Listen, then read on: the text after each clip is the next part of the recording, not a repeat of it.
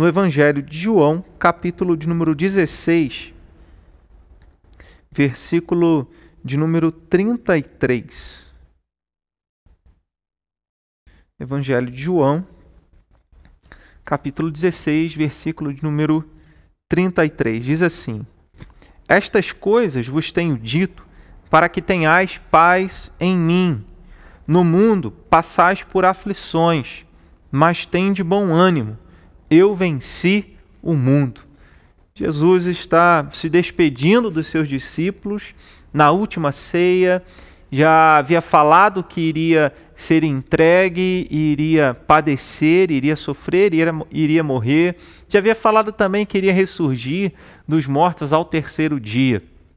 E nessa, nessa aflição, nessa tristeza que os discípulos já começavam a experimentar, é, em virtude dessa declaração de Jesus, daquilo que ele iria passar, das situações que eles iriam enfrentar, os discípulos ficaram amedrontados, angustiados, preocupados, entristecidos. Tanto que lá no capítulo de número 14 do Evangelho de João, Jesus, nesse mesmo momento, está dizendo: Não se turbe o vosso coração. E aqui ele diz, ele completa no versículo de número 33, dizendo: Eu tenho falado para vocês essas coisas, eu tenho dito tudo isso para vocês, porque para que vocês tenham paz em mim, porque no mundo vocês irão ter aflições. Jesus havia dito no capítulo 14, verso 27, a minha paz vos dou, não a dou como a dá o mundo. No capítulo 16, ele está falando sobre a vinda do Consolador, que é o Espírito Santo. Depois ele está dizendo: olha, vocês vão entristecer-se, vocês vão ficar tristes e o mundo vai se alegrar, mas a tristeza de vocês se converterá em alegria porque eu voltarei para vocês. Então, nesse misto de emoções em que é, os discípulos estão tristes, ao mesmo tempo ali vivenciando aquele momento da última ceia com o Senhor Jesus Cristo, tendo acabado de experimentar uma das cenas mais marcantes do ministério de Jesus, quando Jesus sente-se de uma toalha e lava os pés dos discípulos, mostrando que ele como mestre, dando uma lição de humildade, mostrando ele que como mestre é, estava lavando os pés dos discípulos e assim eles deveriam fazer em relação uns aos outros. Mas aqui no final do capítulo de número 16, antes dele começar a fazer a sua oração, conhecida como oração sacerdotal, Jesus ele diz: No mundo vocês vão passar por aflições. E é sobre isso que eu quero pensar com os irmãos nessa noite. É, pensar sobre a realidade da aflição, a, a certeza do sofrimento na nossa vida. Se tem algo que nós podemos ter a certeza de que todo ser humano, ele nasce e ele nasce sujeito ao sofrimento. Não tem um. Até mesmo Jesus, que era santo sem nunca ter pecado, padeceu e sofreu nessa terra. E isso nos ensina. Nos ensina que, independente da nossa fé, independente da nossa religião, independente se somos de Deus ou não, cristãos ou não, todo ser humano está sujeito ao sofrimento. Sim, o crente pode sofrer, o crente está sujeito ao sofrimento. Em Eclesiastes, capítulo 9, verso 2, é, o pregador diz assim: Tudo sucede igualmente a todos. O mesmo sucede ao justo e ao perverso, ao bom, ao puro e ao impuro, tanto ao que sacrifica como ao que não sacrifica, ao bom como ao pecador, ao que jura como ao que teme o juramento. Eclesiastes 9,2 então nos ensina que a realidade é, das vicissitudes da vida, dos sofrimentos da vida, das circunstâncias adversas que nós passamos, todos experimentam, todos estão sujeitos a passar. E o sofrimento na vida do cristão é uma realidade em Mateus 16, verso de número 21, Jesus começa a falar aos discípulos que era necessário. É interessante que o texto usa essa expressão. Né? Desde esse tempo começou Jesus Cristo a mostrar a seus discípulos que lhe era necessário seguir para Jerusalém e sofrer muitas coisas dos anciãos. Então era necessário. É, é, é, nós estamos sujeitos a essa realidade e entender isso é importante, porque quando nós entendemos que o sofrimento faz parte da nossa vida, nós não vamos associar o sofrimento humano à falta de fé. Não vamos associar o sofrimento humano a, ao abandono de Deus. Né? Podemos até associar a outras coisas, como é meu objetivo mencionar alguns textos e pontuar algumas coisas sobre isso nessa noite, nesse estudo. Uh, mas uh, não podemos associar o, so o nosso sofrimento ao, aband ao, abandono de Deus e, e também nem a, a, questão da falta de fé, falta de confiança em Deus. Nós estamos sujeitos ao sofrimento. A Bíblia fala é, do sofrimento também daqueles que não creem em Deus. Fala tanto do sofrimento dos crentes, Jesus está dizendo aos discípulos, nesse texto de João 16, 33, no mundo vocês vão passar por aflições. Mas a Bíblia também fala do sofrimento daqueles que não temem a Deus.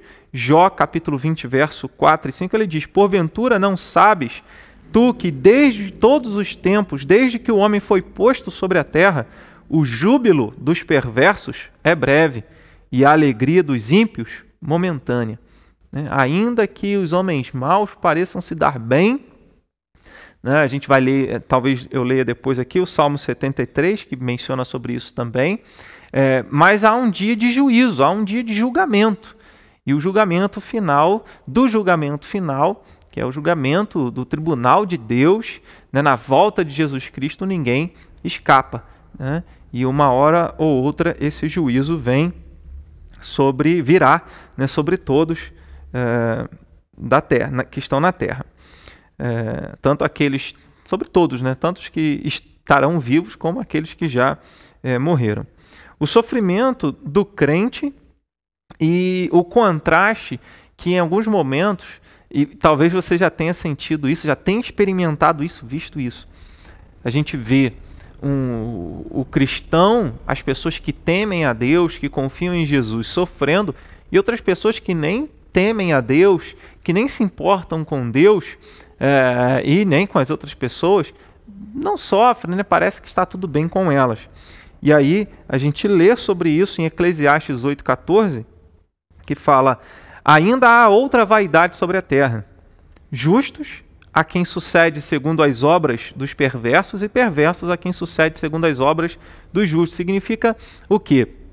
Que às vezes, mesmo fazendo coisa boa, né, aquilo que é correto, nós sofremos e experimentamos consequências daquilo que os homens maus plantaram. E os homens maus, mesmo tendo semeado coisas ruins, às vezes eles colhem o que nós o que as pessoas de bem, o que aqueles que temem a Deus e obedecem a palavra de Deus semearam. Então, às vezes o justo experimenta as consequências das obras dos homens maus, e às vezes os homens maus experimentam as consequências das obras dos homens justos. Né? É o que esse texto está ensinando. E às vezes, quando a gente vê uma pessoa né, que, que não teme a Deus, a gente está buscando a Deus, tentando fazer a vontade do Senhor, tentando ser fiel né, é, em todas as coisas, e outra pessoa que nem se importa com Deus no bem bom. E aí parece que nós nos permitimos pensar, e, ou esses pensamentos vêm à nossa mente em algum momento: olha, não vale a pena. Não vale a pena, porque eu tenho andado correto, eu tenho tentado fazer tudo da maneira correta e não tem adiantado nada. Talvez você já tenha dito isso, talvez você já tenha escutado alguém falando assim: não adianta eu ir à igreja, não adianta eu fazer qualquer coisa porque minha vida não muda. Na verdade, depois que eu comecei a buscar a Deus, piorou. Não sei se você já passou por isso, teve essa experiência. E o salmista, no salmo de número 73, ele teve essa experiência também. Então ele diz assim, no salmo 73: Pois eu invejava os arrogantes ao ver a prosperidade dos perversos. Então ele chegou a olhar para aquelas pessoas que não temiam a Deus e praticavam mal e invejar essas pessoas, porque ele, tentando andar no caminho certo, só passava dificuldade, tribulação, e aqueles que não andavam no caminho certo parecia que estava tudo bem com eles. Então o que ele está dizendo? Eu invejava os arrogantes ao ver a prosperidade dos perversos. Para eles não há preocupações, o seu corpo é sadio e nédio não partilham das canseiras dos mortais, nem são afligidos como os outros homens. Daí a soberba que os cinge como um colar e a violência que os envolve como manto. Os olhos saltam-lhes da gordura, do coração brotam-lhes fantasias, motejam e falam maliciosamente, da opressão falam com altivez, contra os céus desandam a boca e a sua língua percorre a terra. Por isso seu povo se volta para eles e os tem por fonte de que bebe a largos sorvos e diz: Como sabe Deus? Acaso há conhecimento no Altíssimo? Eis que são estes os ímpios, e sempre tranquilos aumentam suas riquezas. Interessante que ele coloca tudo isso, fala é, da prosperidade dos homens maus, das tribulações dos homens bons e daqueles homens maus que acabam dizendo: olha, como Deus sabe? Será que Deus sabe alguma coisa? Será que Deus sabe o que eu estou passando? Será que Deus sabe que enquanto eu estou sofrendo e eu que sou servo dele, existem outras pessoas que não temem ao nome de Deus e na verdade oprimem as outras pessoas e estão no bem bom? Né?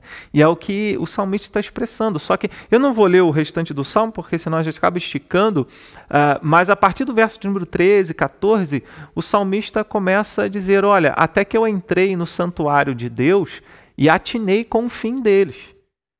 Então fala, a segunda parte desse Salmo 73 fala do juízo de Deus é, sobre essas pessoas e no final nós continuamos servindo a Deus, fazendo a vontade de Deus, confiando no cuidado de Deus, porque a nossa vida não se limita apenas a esta realidade, apenas a este, a este momento da história que nós estamos vivendo. Né? Então, é, esses dois textos que eu apresentei, tanto de Eclesiastes 8,4 como do Salmo 73, é para mostrar esse contraste que há do sofrimento do crente é, com a alegria do ímpio. E isso acontece, isso é uma realidade e nós devemos estar é, conscientes disso. Né? Ah, causas do sofrimento do crente.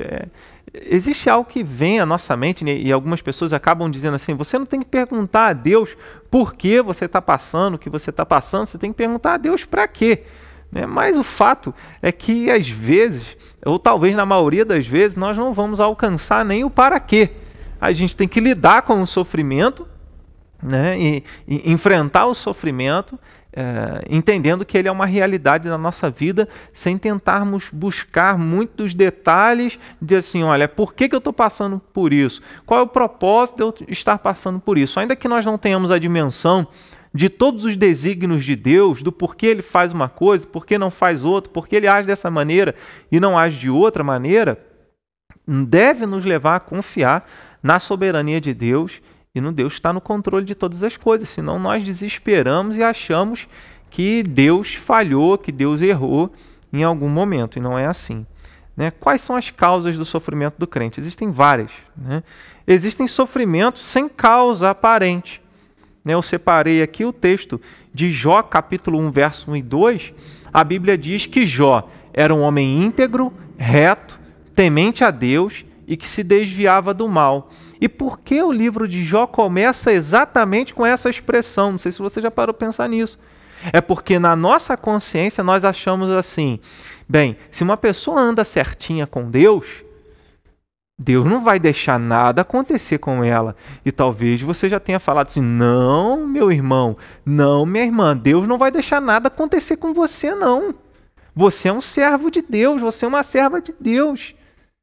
Não tem nada a ver isso.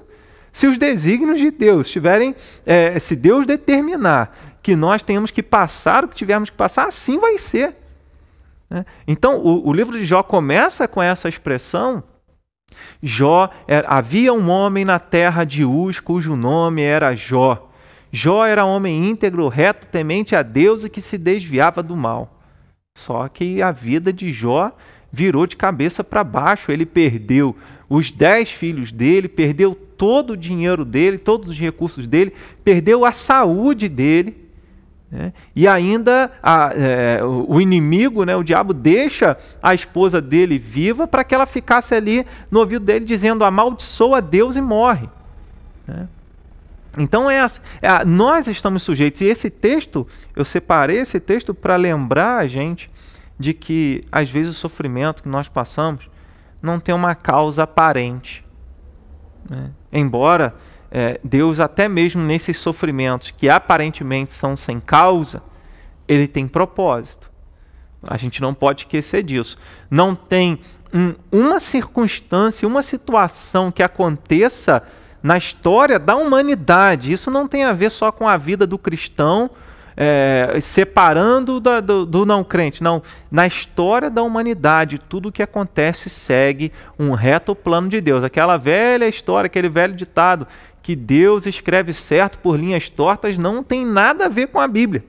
Porque a Bíblia fala de um Deus soberano que escreveu a história. Quando a gente lê Apocalipse, capítulo de número 5, diz que Deus tem um livro e só Jesus tem autoridade para segurar esse livro e abrir esse livro. E esse livro é a história da humanidade. E diz lá que o livro está escrito por dentro e por fora. Significa que não, não se tira nem se acrescenta mais nada na história é, da humanidade. Então Deus tem um plano para todas as coisas, embora às vezes a gente passe por situações, sofrimentos que aparentemente não tem uma causa, mas tem um plano e um propósito de Deus para nós sofrimento do crente e a soberania de Deus. Né? A gente precisa crer, a gente precisa confiar que até mesmo no meio do nosso sofrimento, Deus permanece no controle de todas as coisas, que a nossa vida não passa a ser governada por um sofrimento, por uma circunstância adversa que a gente tenha é, enfrentado. Né? E aí, é, Jó ele vai falar algumas coisas, né? quando se fala em sofrimento, né, a, a gente sempre lembra de Jó, e Jó no capítulo 23, verso 12 ao 17, ele diz assim: Do mandamento de seus lábios nunca me apartei, escondi no meu íntimo as palavras da sua boca. Mas se ele resolveu alguma coisa, quem o pode dissuadir? Está falando de Deus. Já está dizendo, ó, desde cedo eu guardo os mandamentos de Deus. Mas se Deus resolveu fazer alguma coisa, quem pode fazer ele voltar atrás? Né? Como se ele estivesse dizendo isso. Quem o pode dissuadir? O que ele deseja, isso fará pois ele cumprirá o que está ordenado a meu respeito, e muitas coisas como estas ainda tem consigo. Por isso me perturbo perante ele, e quando o considero, temo. Deus é quem me fez desmaiar o coração, e o Todo-Poderoso quem me perturbou, porque não estou desfalecido por causa das trevas, nem porque a escuridão cobre o meu rosto. Que já está dizendo, Deus é o autor do meu sofrimento. Ou Deus é aquele que planejou, né? porque ele diz aqui no texto, uh, se ele, se tem alguma, verso 14, se tem alguma coisa ordenada a meu respeito, o que vai fazer isso mudar? Essas coisas Deus tem com ele. Embora Deus não seja o agente do mal, mas Deus tem um plano em tudo que acontece na nossa vida. O que Jó está falando é, é, a consciência dele da soberania de Deus. Tanto que quando Jó, naquele, no mesmo dia que ele recebe todas essas notícias de que os filhos dele haviam falecido, de que ele havia perdido todos os seus recursos, seu pasto, o gado, é, todo o alimento, a saúde, Jó rasga suas vestes, se curva diante de Deus e fala, se curva, é, se prostra e diz: Nu saí do ventre da minha mãe, nu voltarei para lá. Ou seja, eu nasci sem vir, sem trazer nada a esse mundo e vou morrer sem levar nada daqui. Ele estava dizendo, como se ele estivesse dizendo essas palavras. Né? Jó ele entende que o sofrimento dele não está fora do agir de Deus, do controle de Deus. E a gente precisa entender isso. Aqui é claro que a dimensão, é, se a gente lê o início do livro de Jó, a gente sabe que o agente de tudo isso que Jó estava passando era Satanás, mas que Satanás só estava fazendo aquilo com a permissão de Deus. Né? Então, é essa consciência que Jó tem Sabe, não importa se você está passando por um sofrimento, existe muita gente preocupada. Ah, fizeram trabalho de macumbaria para mim, fizeram isso, o diabo está no meu pé. Olha, estou vendo vulto, está acontecendo um monte de coisa na minha vida, estou passando por um monte de coisa. Se a gente ficar olhando somente nessa dimensão, a gente acha que o diabo está no controle. Embora a Bíblia diga que o, o mundo jaz no maligno. Mas a perspectiva de Jó é importante porque ele entende que existe um Deus soberano. Sabe, a, as forças não se igualam. Satanás jamais pode ser comparado a Deus, a Jesus. Porque Satanás é criatura, Jesus é criador. Não tem como. Há, há uma distância infinita, eterna né, é, é, diante é, dessa realidade. Então, Jó tem essa concepção de que Deus é soberano. Então, ele está sofrendo, mas existe a soberania de Deus. Existe é, é, o controle do Senhor sobre todas as coisas. Né? Ele até fala no capítulo 13, verso 26: Pois decretas contra mim coisas amargas e me atribuis as culpas da minha mocidade. Jó está reconhecendo que, embora desde novo ele obedecesse, mas ele sabe que ele é pecador ele diz: atribui as minhas culpas da, da minha mocidade. Ele sabe que ele já no passado pode ter feito coisas erradas. Né? Então ele é, está pensando, imaginando que Deus pode estar trazendo tudo isso para fazer com que ele pague por coisas que ele vivenciou lá atrás. Né? Então, essa, essa, é uma realidade no livro de Jó. Né? Existem vários textos é, em que ele é, menciona isso. E o que que. Existem muitos momentos que Jó reclama. A gente fala da paciência de Jó, mas existem, existem muitos momentos que ele reclama de Deus e ele amaldiçoa, ele chega a pedir a morte, ele fala: Olha, melhor eu tivesse sido um aborto, porque nem tivesse nascido, porque para nascer e viver todo esse sofrimento que eu estou vivendo não vale, não vale a pena. E aí ele questiona com Deus, muitas vezes, esse exemplo a gente não tem que é, seguir né, de Jó. E aí Deus mostra a Jó que, que Deus mostra que Jó não tinha condições de compreender os desígnios de Deus. Olha que interessante no capítulo 38, verso 2 do livro de Jó. Quem é este que escurece os meus desígnios com palavras sem conhecimento? Deus está falando para Jó. Quem é você para falar coisas e achar que eu estou fazendo uma coisa e estou errado? Né? Você está é, é, alcançando os meus desígnios? Então ele fala: quem é este que escurece os meus desígnios com palavras sem conhecimento? É como se Jó estivesse mudando, é, colocando palavras na boca de Deus, como se Deus estivesse agindo de uma maneira, fazendo de um jeito, falando de um jeito, e na verdade Deus tem os seus desígnios é, escondidos. E não necessariamente ele vai revelar tudo que ele planejou para nós. Né? No capítulo 40, verso 8, Deus fala: Acaso anularás tu de fato o meu juízo? Ou me condenarás para te justificares? Às vezes a gente faz isso, eu não, tenho feito tudo certinho, o Senhor tem alguma coisa errada aí, Deus. Né? Então a gente acaba é, colocando Deus, tentando colocar Deus na parede, como se ele tivesse feito alguma coisa errada e nós estivéssemos certinhos. Mas nós somos pecadores. No sofrimento, nós precisamos lembrar que Deus é soberano. Deus é soberano sobre a sua vida, Deus é soberano sobre o seu sofrimento.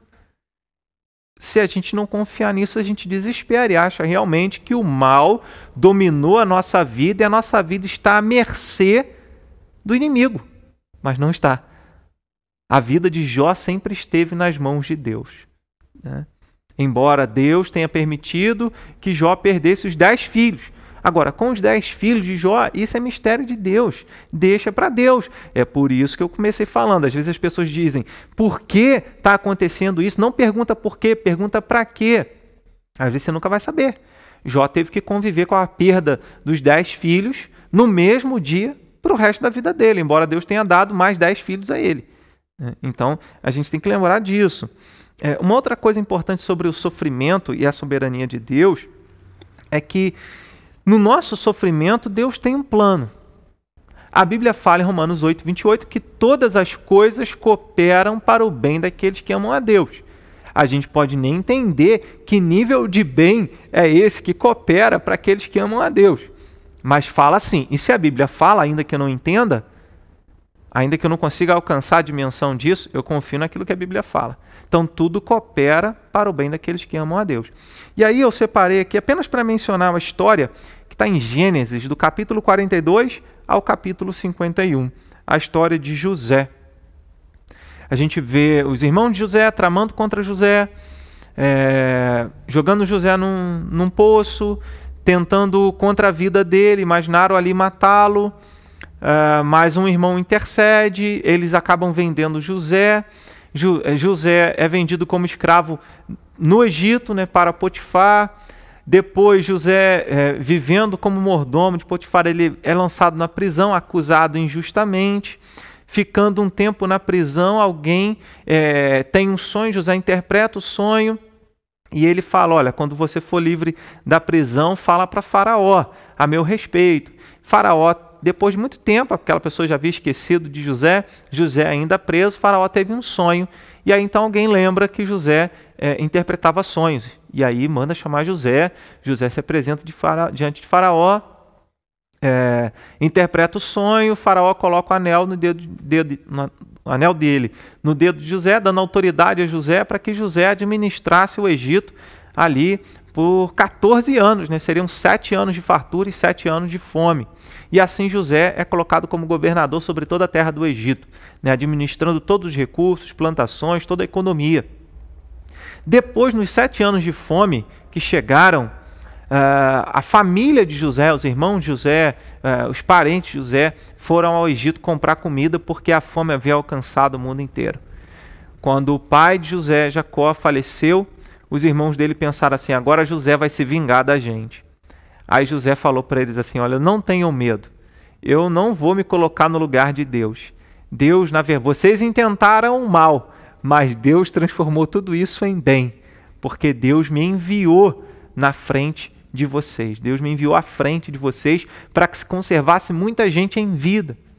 Irmãos, nós precisamos lembrar essas histórias não estão à toa na palavra de Deus e são fatos que aconteceram. É para nos lembrar que enquanto a gente vive o problema, enquanto a gente está no meio da pandemia, a gente só consegue enxergar o aqui e agora. Mas lá na frente nós vamos entender e, e perceber que Deus tem um plano para todas as coisas. Deus não é um Deus que fica na tentativa e erro, dizendo, eu vou tentar fazer assim, se não der certo eu faço de outro jeito. Não! Tudo segue um reto plano de Deus. Então, quero te lembrar isso nessa noite, nesse estudo. Né? É, então, sofrimento por causa do plano de Deus na vida do povo dele. Deus tinha um plano para cumprir esse plano. Então, é possível que Deus tenha um plano na vida de uma tribulação. Você vai ter que passar por uma. Não é lícito falar parte do verso 7 em diante, porque vi o céu, é, foi-me posto um espinho na Satanás, para me esbozão, me vanglorie.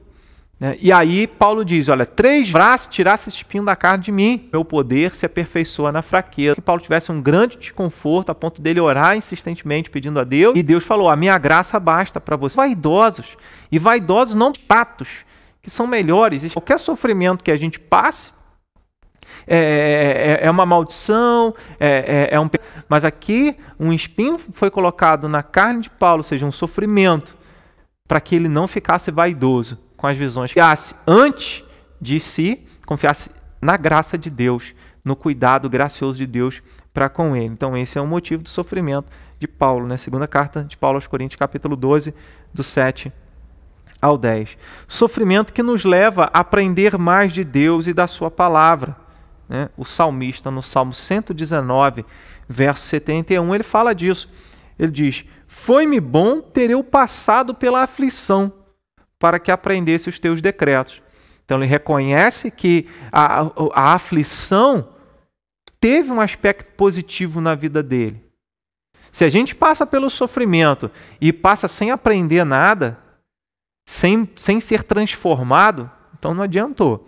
Mas Deus tem um plano para tudo aquilo que a gente passa, incluindo o sofrimento. E o salmista, no Salmo 119, ele está reconhecendo que foi bom ele ter passado pela aflição, porque no meio da aflição ele aprendeu mais da palavra de Deus. No meio da aflição ele aprendeu mais do Senhor. Né? Então, é que nós, no meio da, da, nossa luta, no meio da nossa tribulação, no meio da pandemia, a gente esteja buscando mais a palavra. Né? é, a maioria das pessoas conseguiu mais tempo. Né? Mas é impressionante como a gente, mesmo tendo mais tempo, passa mais tempo ocioso do que desenvolvendo alguma atividade, incluindo estudando a Bíblia, lendo a palavra de Deus. Né? Então, existem sofrimentos que nos levam a aprender mais, tem um propósito de nos levar a aprender mais de Deus, estarmos mais perto de Deus. Agora, existem também, não adianta a gente fechar os nossos olhos e dizer assim: ah, não, eu estou sofrendo porque é uma é, é, contingência natural da vida o sofrimento. E fecharmos o, a nossa percepção, o nosso olhar para a realidade de que nós somos pecadores e podemos estar sim sofrendo consequências dos nossos próprios pecados. Então, não necessariamente sofrimentos como é, o juízo divino, mas também como consequências do nossos, dos nossos próprios pecados. Né? Então, existe o sofrimento por causa do pecado. Uh, em segundo livro das Crônicas, né, eu até citei é, próximo a esse texto hoje na, na oração, uh, segundo livro das Crônicas, capítulo 7, verso 19 a 22, diz assim: Porém, se vós vos desviardes e deixardes os meus estatutos e os meus mandamentos que vos prescrevi, e fordes e servides a outros deuses e os adorardes, então vos arrancarei da minha terra que vos dei, e esta casa que santifiquei ao meu nome lançarei longe da minha presença, e a tornarei em provérbio e motejo entre, entre todos os povos. Desta casa, agora tão exaltada, está falando do, do, templo né, que Salomão havia é, é, erguido. Desta casa, agora tão exaltada, todo aquele que por ela passar, pasmará e dirá: Por que procedeu o Senhor assim para com esta terra e esta casa? Responder-se-lhe-á: Porque deixaram o Senhor, o Deus de seus pais, que os tirou da terra do Egito, e se apegaram a outros deuses, e os adoraram e os serviram. Por isso trouxe sobre eles todo este mal. E é o que acontece com o reino de Israel, o reino do norte, é, invadido pela Assíria no ano 722. É o que acontece com Judá, reino do sul, né, dominado pela Babilônia em 586 a.C. É, então, é, como consequência do pecado vem o juízo de Deus, vem as consequências dos nossos próprios, dos nossos próprios pecados, vem o sofrimento. Então, é, que va vale essa reflexão. Eu estou sofrendo, estou passando por isso. É, será que eu tenho feito alguma coisa errada? E aí vale o que? Vale o pedir a Deus misericórdia, vale pedir a Deus perdão pelos pecados, vale pedir ajuda ao Espírito Santo de Deus para que te ajude a perceber, a discernir a, as suas ações, né? que você considere, à luz da palavra de Deus, as suas escolhas, as suas atitudes. Existe o sofrimento também por fazer a coisa certa, que no caso, de uma maneira geral, na Bíblia, é o sofrimento por causa do Evangelho, é o sofrimento por causa da palavra de Deus. Na primeira carta de Pedro, capítulo 4, verso 16, ele diz: Mas se sofrer como cristão, não se envergonhe disso, antes glorifique a Deus com esse nome. Então, glorificar a Deus com o nome de cristão é ter uma vida reta, é ter uma vida de fidelidade à palavra de Deus, uma vida em que nós proclamamos o Evangelho é, com fidelidade de lábios e de atitudes. E aí o apóstolo Pedro está dizendo: se você sofrer como um cristão, não se envergonhe disso. Continue glorificando a Deus com esse nome, ou seja, glorifique a Deus vivendo verdadeiramente como um cristão de verdade. No capítulo 5 dessa primeira carta de Pedro, verso 8 e 9, ele diz: Sede sóbrios e vigilantes. O diabo, vosso adversário, anda em derredor, como o leão que ruge, procurando alguém para devorar. Resiste-lhe firmes na fé, certo de que os sofrimentos iguais aos vossos estão se cumprindo na vossa irmandade espalhada pelo mundo. Né? Então, é, existem outras pessoas que estão sofrendo e pessoas fiéis, pessoas que são de Deus. Você não é o único. Se você sofre, mesmo servindo a Deus, você não é o único. Né? E, e, aqui nesse contexto, os sofrimentos iguais aos vossos estão se cumprindo na vossa irmandade espalhada pelo mundo. É o sofrimento por causa da palavra de Deus, é o sofrimento por ser cristão, é o sofrimento por causa do Evangelho. É, e embora nós, nós vivamos num país tranquilo quanto a isso, existem irmãos nossos vivendo em países onde o Evangelho é perseguido né, onde os cristãos são perseguidos por causa da pregação do Evangelho e tem que é, pregar o Evangelho de forma escondida, né, a Bíblia é distribuída de forma escondida. É, então, que nós é, entendamos isso e, e, e que, se tivermos que sofrer, seja por sofrer daquilo que é correto, por uma vida reta, por uma vida íntegra. O apóstolo Paulo, quando escreve a carta a, a Timóteo, pastor da igreja em Éfeso, ele diz: Todo aquele que quiser viver justa e piedosamente será perseguido. Então, todos aqueles que querem viver uma vida reta, é, em algum momento vai ser perseguido, em algum momento vai, vai ter, vai experimentar sofri, sofrimento. Né? Existe o sofrimento é, da empatia, né? o sofrimento quando nós nos colocamos no lugar do outro e sofremos o que o outro está sofrendo. O apóstolo Paulo, escrevendo aos Romanos, capítulo 12, no versículo 15, ele diz: Olha, alegrem com aqueles que estão alegres, mas chorem com aqueles que estão chorando. Então, isso é um chamado para que nós nos importemos realmente com aquelas pessoas que estão passando por sofrimento, seja qual, seja qual for o sofrimento. Então, que nós possamos sofrer é, no sentido de sofrer junto com o outro, né? de sofrer é, essa, essa realidade, de chorar com aquele que está derramando lágrimas. Então, chorar com os que choram. Existe até um texto no livro de Jó também que traz algo nesse sentido, de forma é, é, para que a gente entenda. Ele diz, Jó 12, verso 5: No pensamento de quem está seguro, há desprezo para o infortúnio, um empurrão para aquele cujos pés já vacilam. Esse versículo mostra o contrário daquilo que Paulo está falando em Romanos capítulo 12, verso, 5, verso 15. Porque existem pessoas que, porque estão numa condição é, tranquila, é, ofendem, oprimem criticam aqueles que passam por problemas. E isso não vou falar nem de fora do nosso meio, falando dentro do meio evangélico, existem aquelas pessoas que dizem: olha, Fulano está passando por isso porque ele está em pecado, porque ele está errado, porque ele não é fiel. Ó, oh, eu estou bem, olha como eu estou bem. Eu ando fiel com Deus, eu ando junto com Deus. Isso é um crime. Isso não é bíblico. Na verdade, isso é uma postura de, que não, de quem não teme a Deus de verdade, porque Jó está falando isso no capítulo 12, verso 5. No pensamento de quem está seguro, há desprezo para o infortúnio. Então, quem está bem nem se importa com quem passa pela dificuldade e, e mais ainda, critica e, e diz ter os motivos e as razões por que essa pessoa está sofrendo.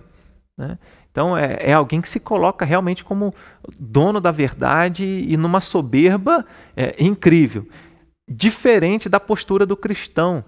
O cristão é aquele que, quando vê alguém sofrendo, é, ele não está falando aqui, olha, se você vê alguém sofrendo por esse motivo. Não, ele está dizendo, se alguém está chorando, chora com essa pessoa. É assim que o cristão é conhecido. Né? Quando ele demonstra empatia, quando ele sente, se coloca no lugar do outro. E se nós nos colocássemos, aprendêssemos a cada dia nos colocar no, no lugar das outras pessoas, né, o mundo seria muito melhor.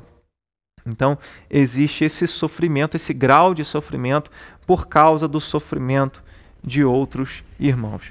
E aí, irmãos, para encerrar, qual é a nossa postura?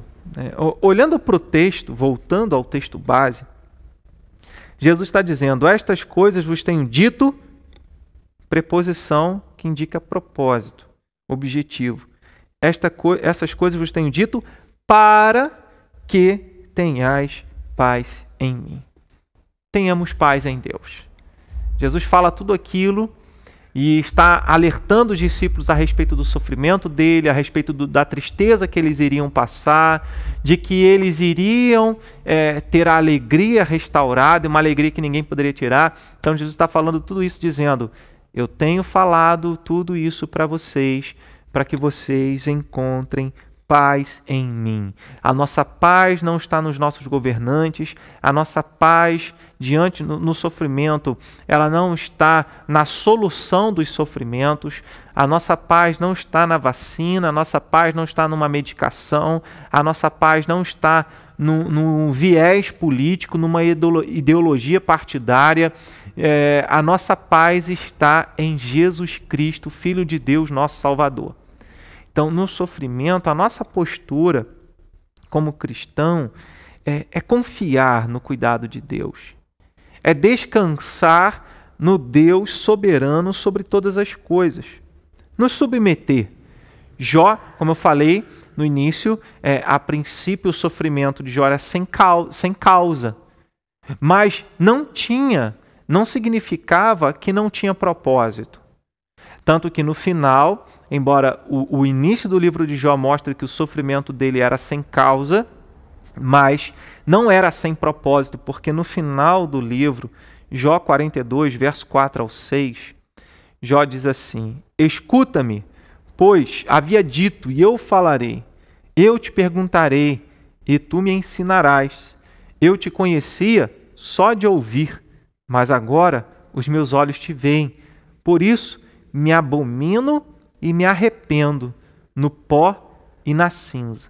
Se Jó escreve que ele falou coisas que não sabia, que ele conhecia Deus só de ouvir, mas agora ele tinha uma percepção muito mais clara da pessoa de Deus, do caráter de Deus.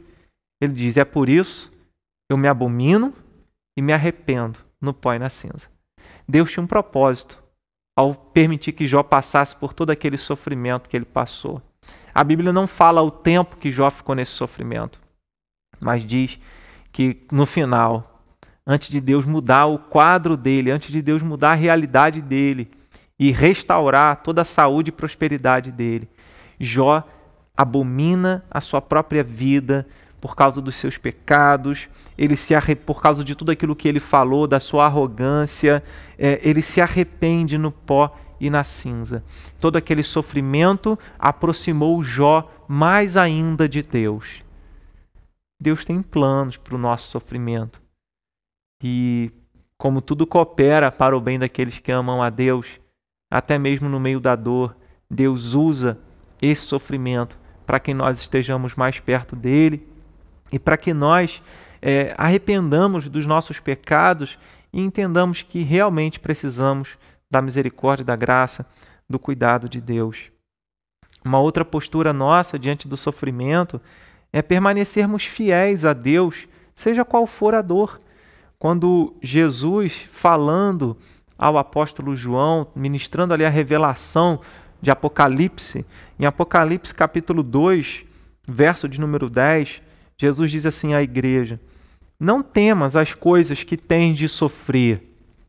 Eis que o diabo está para lançar em prisão alguns dentre vós, para ser dispostos à prova e tereis tribulação de dez dias.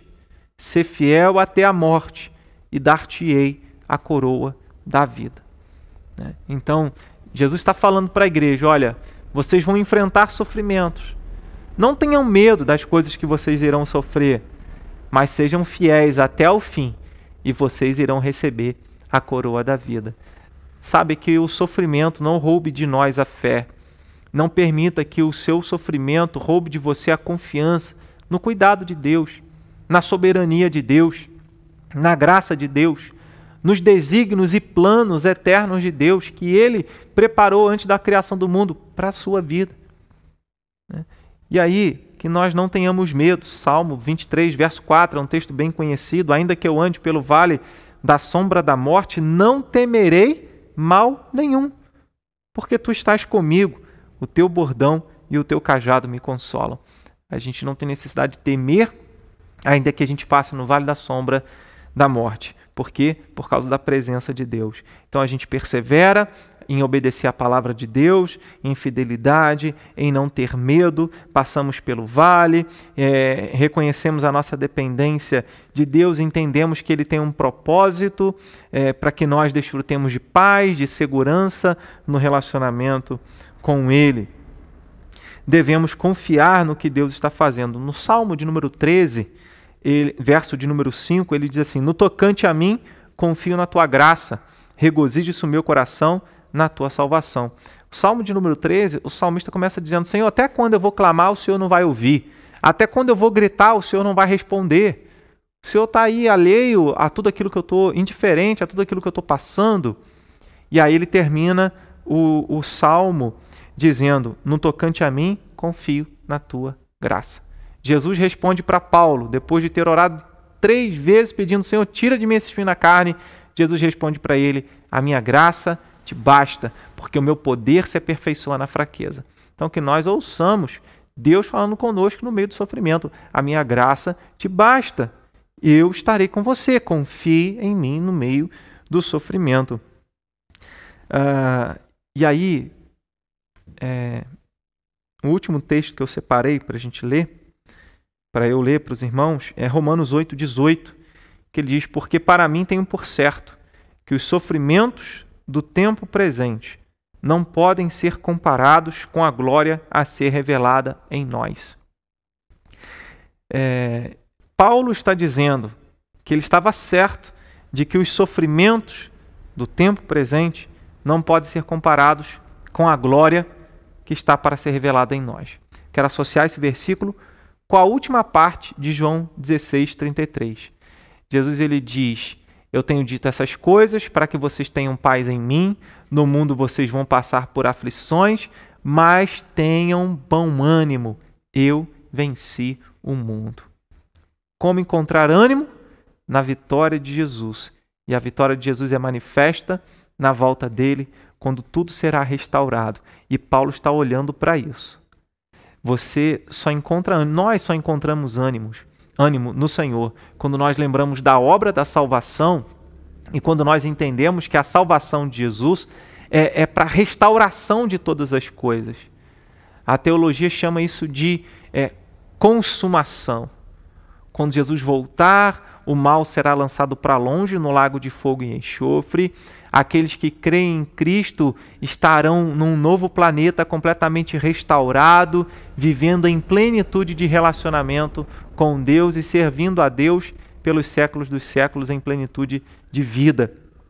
Paulo então está dizendo: Eu tenho por certo de que os sofrimentos do tempo presente não podem ser comparados com a glória que está para ser revelada em nós. Que nós possamos alegrar com isso. Existe o sofrimento, mas existe algo que nos sustenta no meio do sofrimento, que é a presença de Deus, a paz de Jesus, a comunhão com o Espírito Santo de Deus, a esperança da vida por vir. Tudo isso é o que nos sustenta no meio das nossas lutas, seja qual for a causa ou o propósito de Deus, que nós lembremos que Deus é soberano e não é a luta, a tribulação quem tem a nossa vida é, nas mãos, mas é o Senhor, Deus do universo, nosso Senhor todo soberano, Jesus Cristo, Rei dos Reis, Senhor dos Senhores, que tem a nossa vida em Suas mãos e que nós descansemos nisso e confiemos no cuidado do nosso Senhor. Amém?